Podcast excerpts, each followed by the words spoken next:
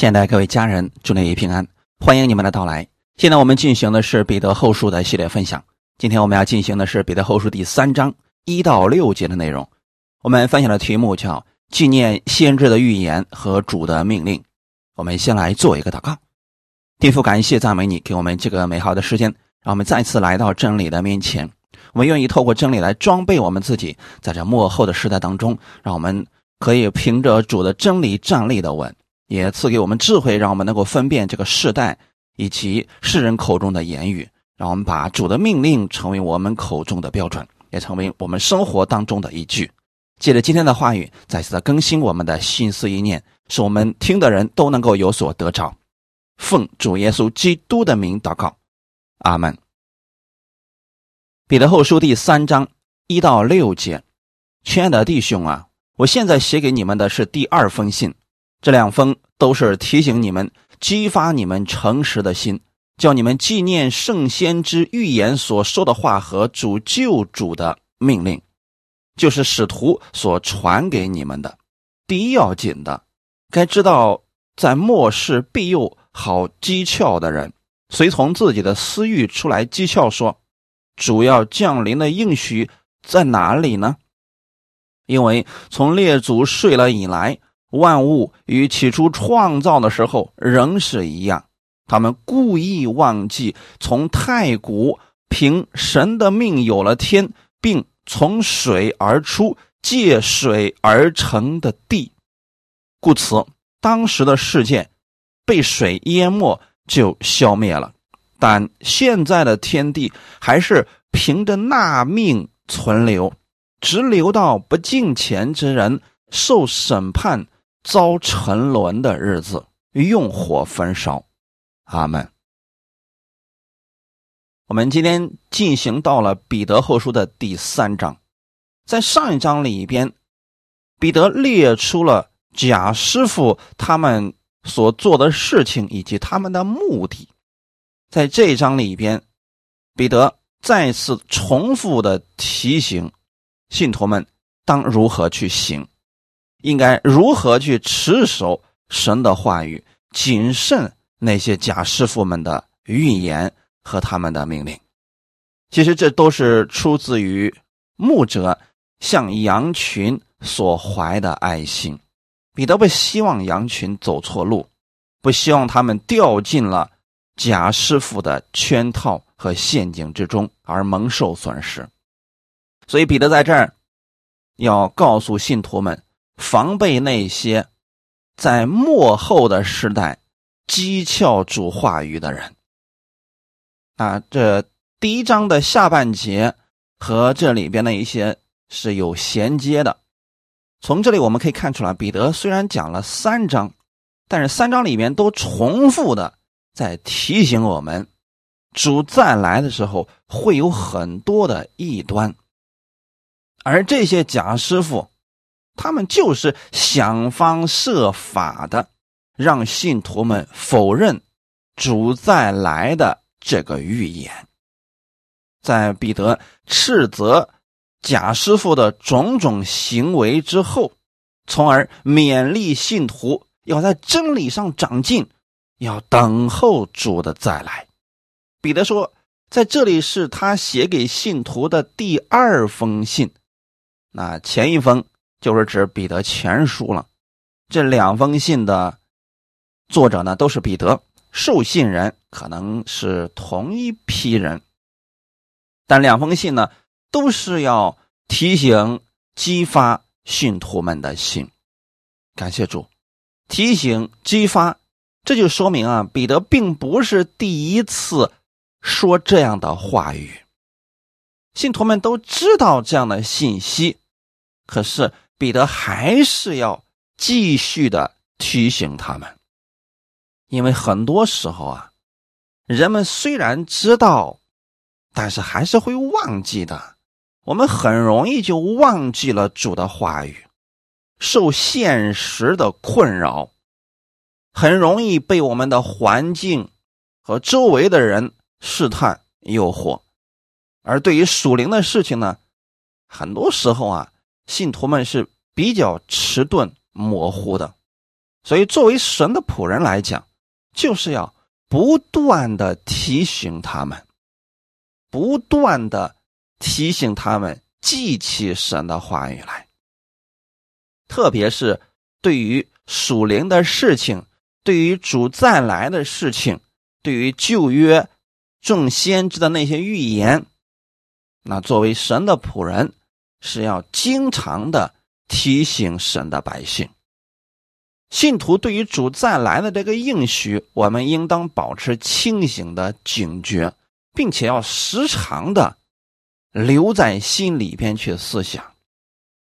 你比如说，在本书的第一章里边，彼得就说了：“你们虽然晓得这些事情，我却要将这些事情常常的提醒你们。”保罗呢，也是如此的呀。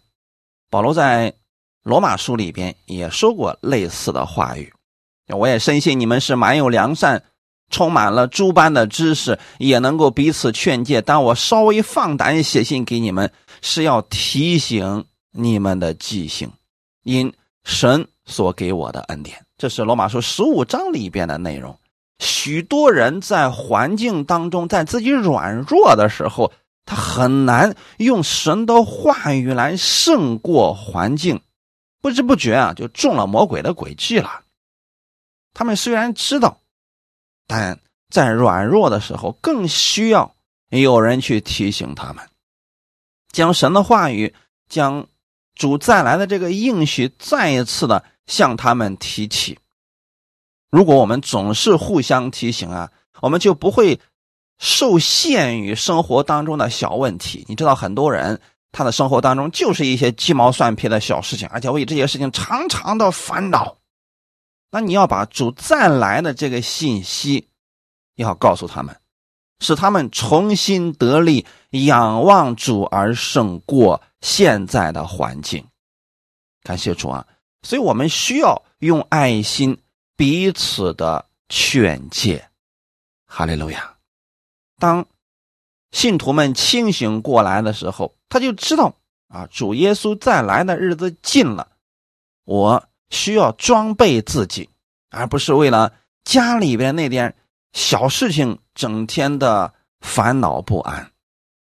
所以，当人的方向正确的时候啊，那么他就会去追求神的话语，很多事情啊，他就能想明白了，就不至于再次的。被魔鬼所利用了。我们每一个人都需要别人的提醒，我们也应当用神的话语去提醒其他的弟兄姊妹，就如同彼得、如同保罗写信提醒信徒们是一样的。他虽然说过了，但是仍然还是要说的。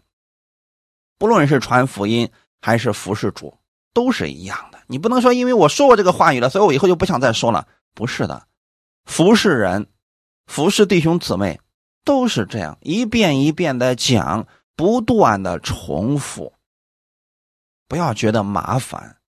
既然选择要服侍神，那就一定要有忍耐的心，用爱心常常的彼此劝勉，激发你们诚实的心。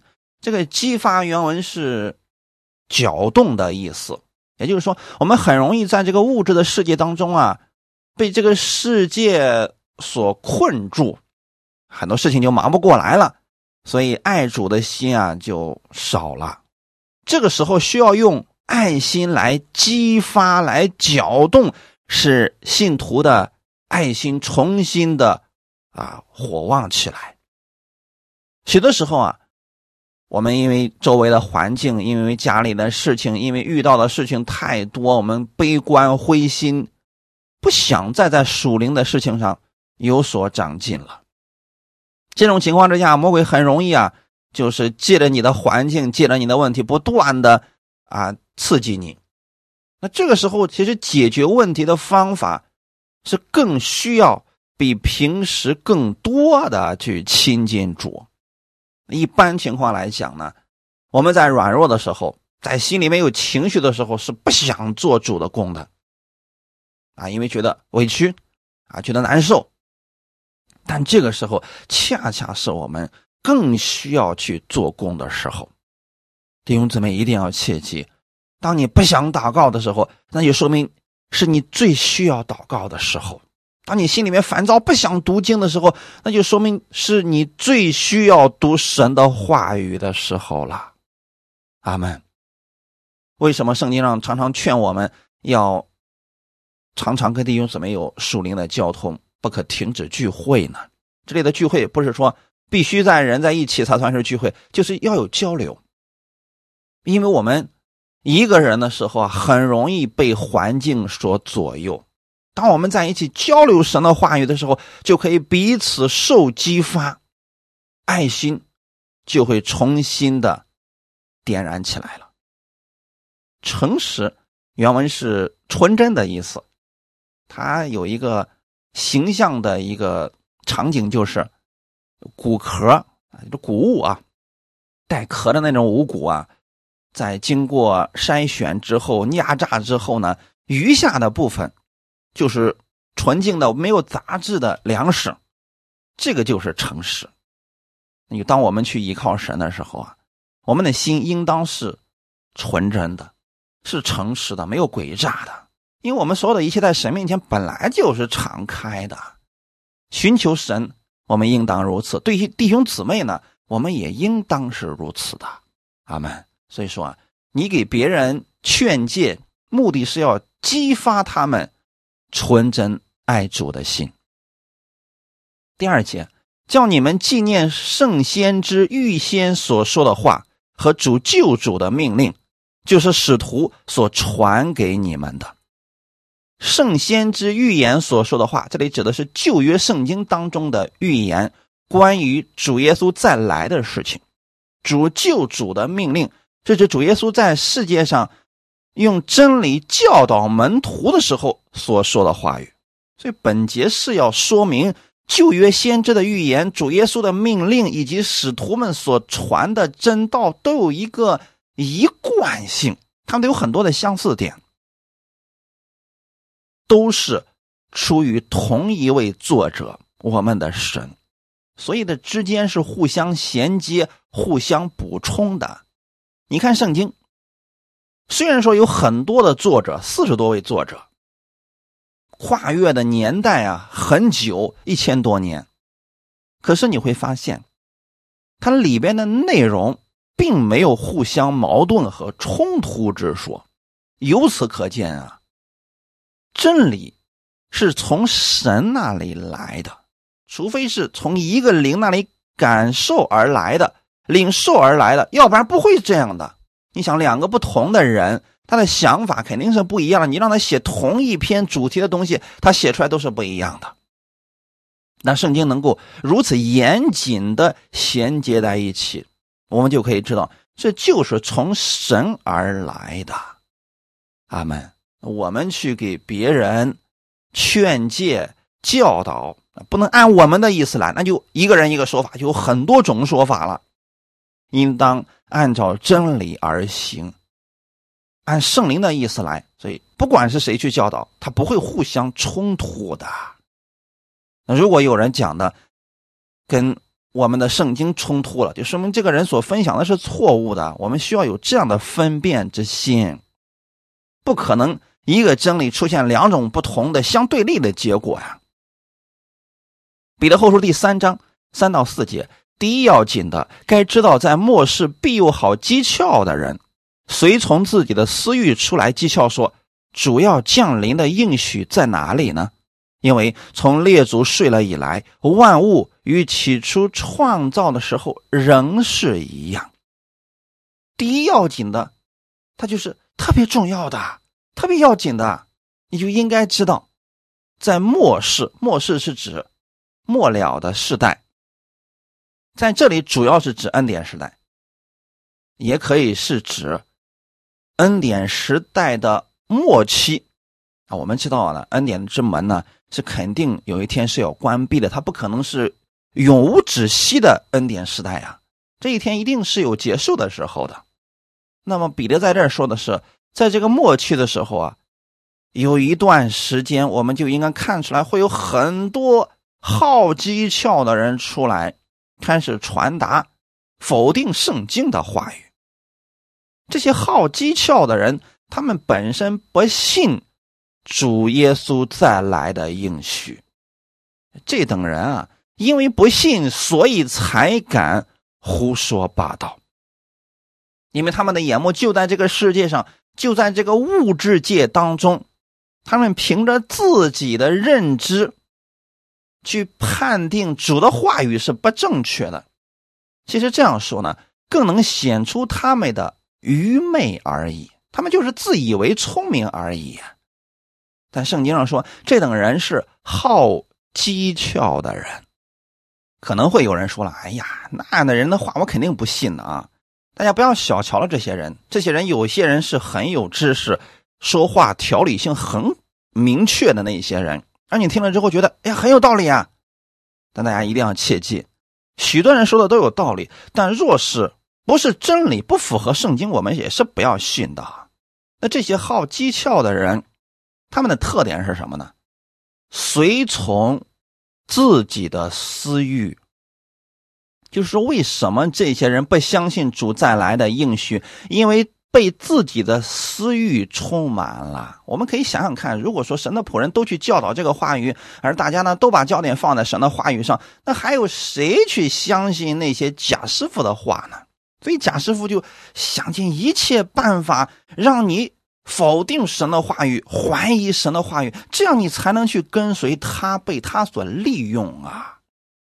所以这些人都是凭着个人的偏见批评、乱解神的话语。所以说啊，好机巧的人都有一个特点，就是认为唯有自己是最正确的，其他人的全是错的。那这一点上，大家一定要有一个这样的分辨力啊！不论他们本身的行为如何，但他们有一种特点，就是喜欢用自己的喜好来讲解主的预言。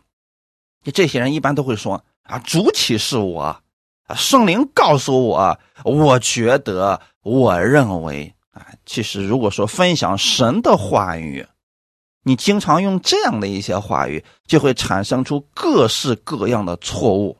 从而引起人与人之间的纷争，也会有一些人问我说：“啊，说任教南，你告诉我，某一个人说了一段话，这到底是什么意思呢？”其实我们没有必要对他的话进行解说了，因为那些话语不是出自于圣经，你去管他干啥呢？一看这个话不是出于圣经，你需要做的事情不是去分析为什么他这么说，而是要弃掉这些话语。阿门。那我们来看一下。这些讥诮内容到底是什么？彼得后书第三章第四节，主要降临的应许在哪里呢？因为从列祖睡了以来，万物与起初创造的时候仍是一样。万物与起初创造的时候仍是一样。这句话也是指宇宙。一如往常，四季更替，周而复始，来复不变，将来也会是如此呀。所以有一些异端就会说了：“哪有什么新天新地呀？这个时候就是新天新地了，不会再有主再来这回事情了。”所以他们就会问说：“主再来的应许在哪里呀？”圣经已经写的很清楚了，他们能把它解释成为。这事儿过去都已经发生过了，所以啊，主再来的应许啊都没有啦。彼得后书第三章五到六节，他们故意忘记从太古凭神的命有了天，并从水而出借水而成的地，故此当时的世界被水淹没，就消灭了。他们的第二个内容就是故意忘记神的应许。第一个是他们不相信神的应许，就算你告诉他四个福音书，还有旧约很多圣经都提到这个事情，他说啊，这些事情早都应验完了，这不是指现在的，所以他们不相信。那第二个是什么呢？第二个特点的内容就是他们故意忘记啊，他们不是不记得这些事情。他们是故意的乱解释，不相信，不去思想神的作为，故意的找借口去推翻神的那些预言。这就是在末世的时候会有很多人啊，胡解神的预言，让很多人相信，哎，觉得挺有道理啊，还确实是挺有道理啊。所以预言书不是随便可以乱解释的。我们再次给大家强调一下，旧约的预言书，还有新约的预言，比如说启示录里面所提到的主再来的一些预言，这些预言，不论是谁去解释，最后解释出来让信徒应该感觉到有盼望。那如果让人觉得只剩下害怕了，这就说明啊，这个解释的不太正确了啊！大家一定要有这样的一个原则，把这个原则要放在心里边你去听任何人的，你就有分辨力了。阿门。那好些人呢，他就是故意去乱解释神的事情。其实呢，神的事情，人所知道的原已经显明在人心里边了。自从造天地以来。神的永能和神性是明明可知的，虽是眼不能见，但借着所造之物就可以晓得，叫人无可推诿。谁都知道，就照现在这个样式发展下去，这个世界是要灭的。可是那些所谓的假师傅，竟然不相信主再来的应许啊！这就是人里面的罪。和骄傲使人故意不去思想神的全能，造成了人对神的事情愚昧无知，所以那些人才敢大胆的去讥诮主再来的应许，才敢否定没有将来的审判。异端或者那些极端的教训。他们都有一个特点，就是往往只抓住圣经话语当中的一部分，也就是我们所说的断章取义。他为了解释他的观点，只拿出圣经当中的其中一点话语，甚至一节经文，然后不断的去联想，去要达到他们想要解释的这个果效。为什么我总是鼓励大家，你们一定要顺序的收听咱们这种查经的讲道？因为这种方式，一卷卷书的下来，你会整个知道这卷书在讲什么，你就不会出现断章取义的情况了。咱们每一卷书里边的每一节经文，我们都是要过一遍的。阿门。那如果说异端呢，他就是拿出其中一句话，然后。就用他，经常用这段话语，什么时候讲都是这句话语，啊，遇到这样的人就别跟他去争论了啊，因为他就这么一句话。我们应当慎思明辨，从全面的角度去看圣经。我鼓励大家呢，一定要多读圣经，通读，就是从创世纪一直读到启示录，哎，一一张一张的读，一卷一卷的读下去。你不明白，先放下，接着读。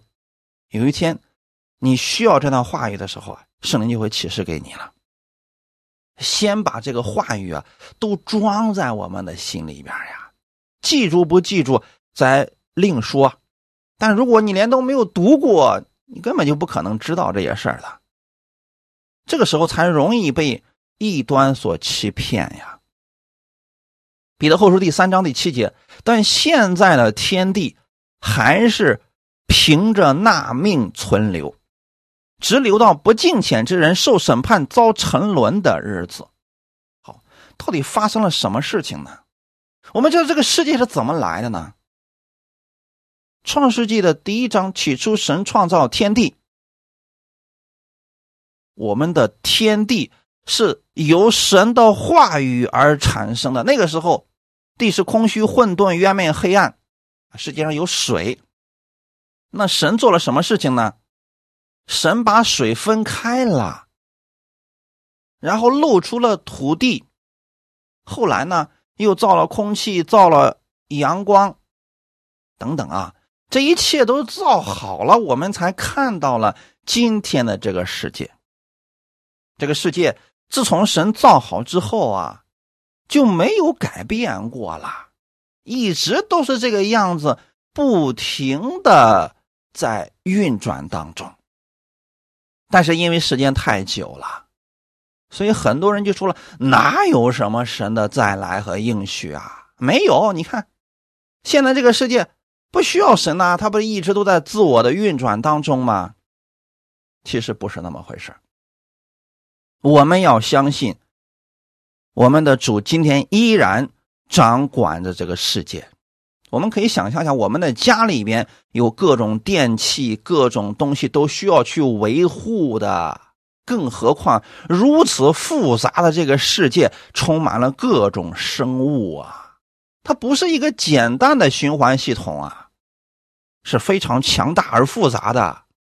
阿门。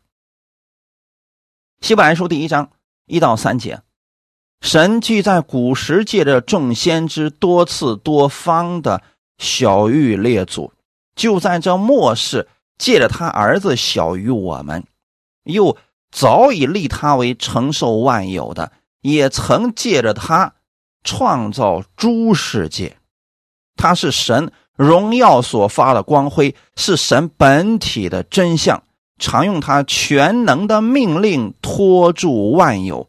他洗净了人的罪，就坐在高天至大者的右边。感谢主。这段经文其实给我们也说的很清楚了：神在古时借着众先知，小于列祖。那么，神借着旧约的那些先知，告诉了以色列的列祖什么样的事情呢？啊，世界的再来，世界的创造，人的犯罪，主的拯救，还有主耶稣的再来，世界的末了，这些事情呢，在旧约的时候就已经说过了。在末世的时候呢，神的儿子来了，也是要告诉我们这些事情。他的最后走的时候说：“我要去了，我怎么去？我还要怎么样来的？”那你是否相信这些话语呢？我们现在这个时代，很多人信耶稣根本就没有亲自见过耶稣呀，完全就是靠相信。你若是相信圣经上所写的这些话是真实的，不是虚构的，那么它就是真实的。那很多人是故意不相信，那有一天他也会看到是真实的。因为神说的很清楚嘛，就算你不信神，你看这个世界，看神所造的世界，你就应该知道是有神的呀。而这个世界呢，现在也是一样的呀。神用他的全能的命令托住万有，这句话语的意思是什么呢？今天为止，万物能够如此有规律的运行，靠的是神口中的话语。这个命令今天依然是有果效的。我们想过没有？我们所居住的地球，它是在高速运转当中呢。太阳是不变的，是不动的。但是我们所在的星球，它是不断的在绕着太阳在运转呢。不仅仅是我们这个星球，有很多的星球都是绕着太阳在运转，而且只是这一个体系，还有很多球都在不停的高速的运转当中啊。如果没有一位掌控它的，那不早都乱套了吗？对不？我们在工厂里面上过班的，你知道那种流水线的作业，它是会出问题的，必须有人的维护在看着它才行啊。那更何况是如此庞大的这个世界呢？阿门。所以说，弟兄姊妹，你透过这些就应该看出来。我们的主今天依然活着，依然掌管着这个世界。过去的时候曾经发生过一件事情，什么事情呢？就是神用水审判了世界。神用水审判了这个世界。那是什么时候呢？挪亚的时候。感谢主啊！挪亚的时代到底发生了什么事情呢？就那个时代的人，都变得十分的邪恶了。所以神用水就淹没了当时的那个时代。那之后呢？挪亚一家因为听从神的话语，他们按照神的命令就造了一艘船。他们一家八口还有很多牲畜就进入到船里边，他们就得以生存下来了。创世纪第八章二十到二十二节，挪亚为耶和华筑了一座坛，拿各类洁净的牲畜、飞鸟献在坛上为燔祭。耶和华闻那馨香之气，就心里说：“我不再因人的缘故咒诅地，也不再按照我才行的。”灭各种的活物了，地还存留的时候，稼穑、寒暑、冬夏、昼夜就永不停息了。阿门。挪亚的一家，他们是顺服神的话语而生活而生活的，也相信神的话语，所以在整个世代，他们都不相信神的应许的时候，不相信神会用洪水灭世的时候呢？挪亚一家相信了，他们按照神的吩咐造了一个方舟，因此就救了他们一家人的生命。后来的时候呢，洪水退去了，旱地露出来了。挪亚为了感恩神，为神筑了一座坛，拿着洁净的牲畜献在坛上为燔祭。因着这个约。我们称之为彩虹之约，因着这个约，神就说了：“我不再因人的缘故咒诅地，就算人心里边怀着恶念，我再也不会因人的缘故咒诅这个地，用洪水灭世了。”所以地还存留的时候，那么这庄稼呀、寒暑啊、冬夏昼夜不息的运转。今天很多人因为看到了。这个世界昼夜永不停息的运转，哎，他们就觉得哪有什么神呢？是因为神是按照这句话语，至今为止让地还存留着。那今天随着我们地球温度的升高，我们看到南北极的冰川不断在融化，很多这个专业人士已经预测出来了，说如果南北极的冰川全都融化了，这个世界就被淹没了。那这些。水从哪里来的呢？就是圣经里面所记载的挪亚时代的那个时候发生了一次的洪水灭世。那神将这个地球做了个倾斜，哎，好了，水就跑到了南北极。啊，这个命令也不是永久不息的呀，要留到什么时候呢？不信的人受审判灭亡的日子。但是这次神。灭这个世界不再是用水，而是用火焚烧了。就这次是要将这个有形质的要全部的用烈火焚烧的。所以这里提到的不敬虔之人，主要是指不信的人，不要解释成为啊这个信了主之后行为不好的人、不够圣洁的人，这个不正确啊。主要是针对不信的人，这些人不相信耶稣，也不会相信主耶稣的再来，因为他们不相信呢，所以他们就可以想着在这个世界上啊怎么过都可以。但是我们看这个世界，应该心里边要十分的警惕了，因为从各种角度来看，主再来的日子近了。阿门。这一次的近了，不是说还有几千年的时间。有一种可能性，那就是我们这个时代的人极有可能会看到主耶稣的再来。啊，这个需要你们用你们自己的属灵的眼睛去看圣经，然后再对照这个世界，你就知道了。这个日子真的是非常的近了。希伯来书第十二章二十六到二十九节，当时他的声音震动了地，但如今他应许说：“再一次，我不单要震动地，还要震动天。这再一次的话，是指明被震动的，就是受造之物都要挪去，使那不被震动的长存。所以，我们既得了不能震动的国，就当感恩，照神所喜悦的，用虔诚、敬畏的心侍奉神，因为我们的神乃是烈火。在这里提到了一个应许，什么样的应许呢？就是神在希伯来书里边说了，再一次，我不单要震动地，就是上次的时候，神用洪水灭世啊，啊，是地整个地受了审判。那这一次呢，不单单要震动地，就是不仅这个地球要受到剧烈的审判，还要震动天。这里又指的是什么呢？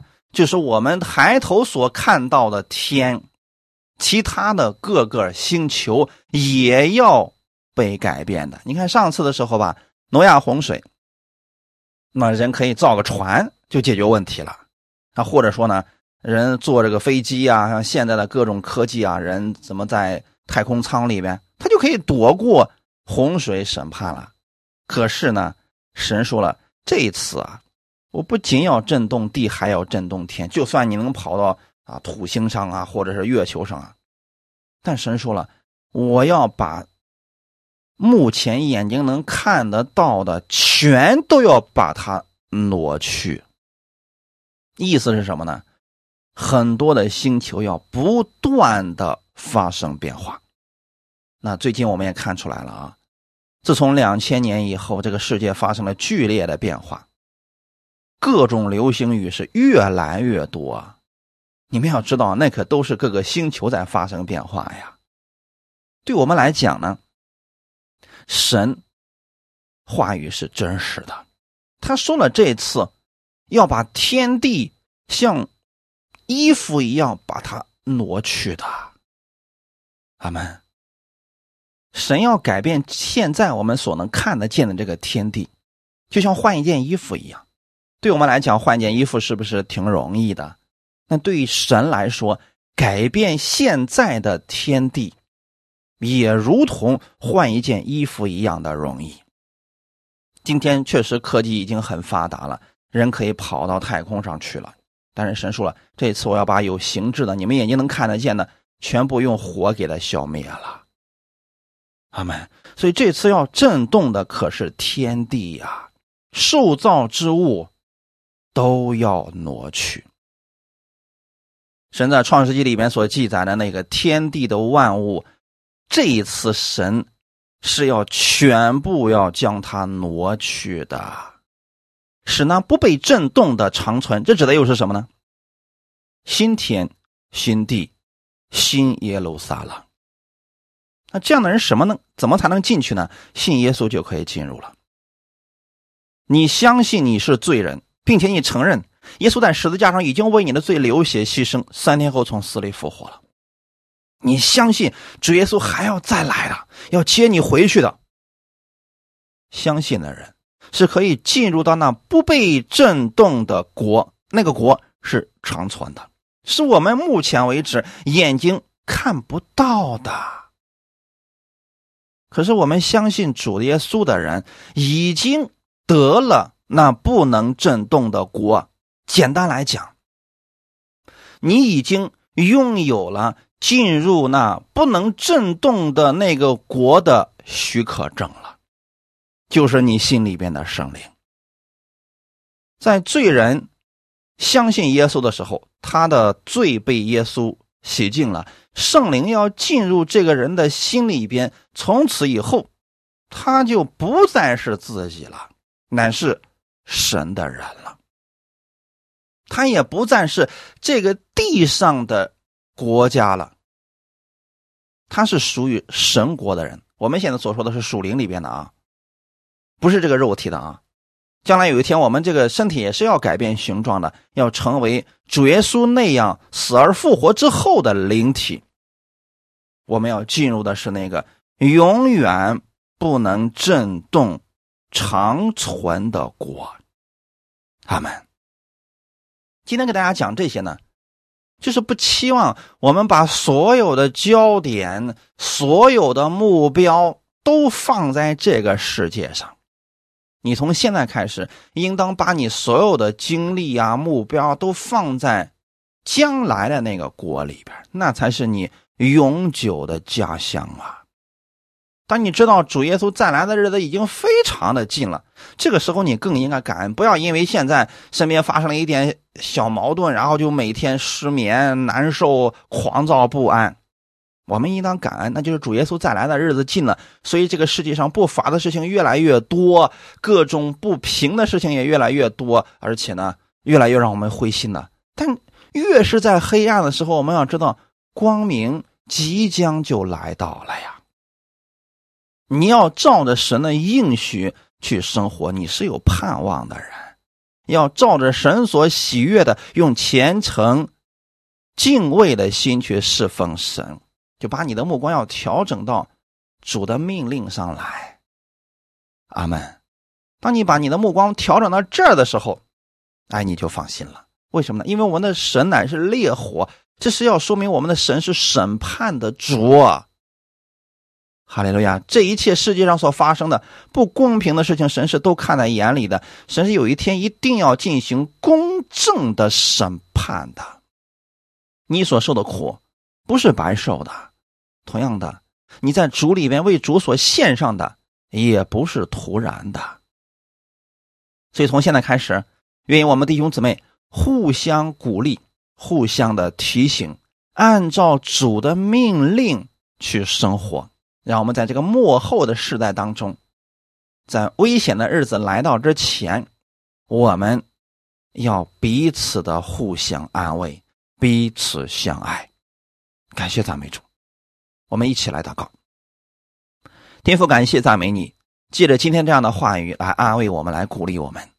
我们确实的相信主你的应许是真的，我们相信旧约圣经里边主再来的应许。我们要相信主耶稣给我们的命令，在这幕后的时代当中，我们愿意遵神的话语而行。不论我们周围的人他们如何去活，我愿意按照神的话语而活。你的话语就是我脚前的灯和路上的光。让我今天借着这样的话语，知道我应当预备我自己，装备我自己，用神的话语每天成为我们生活当中的标准。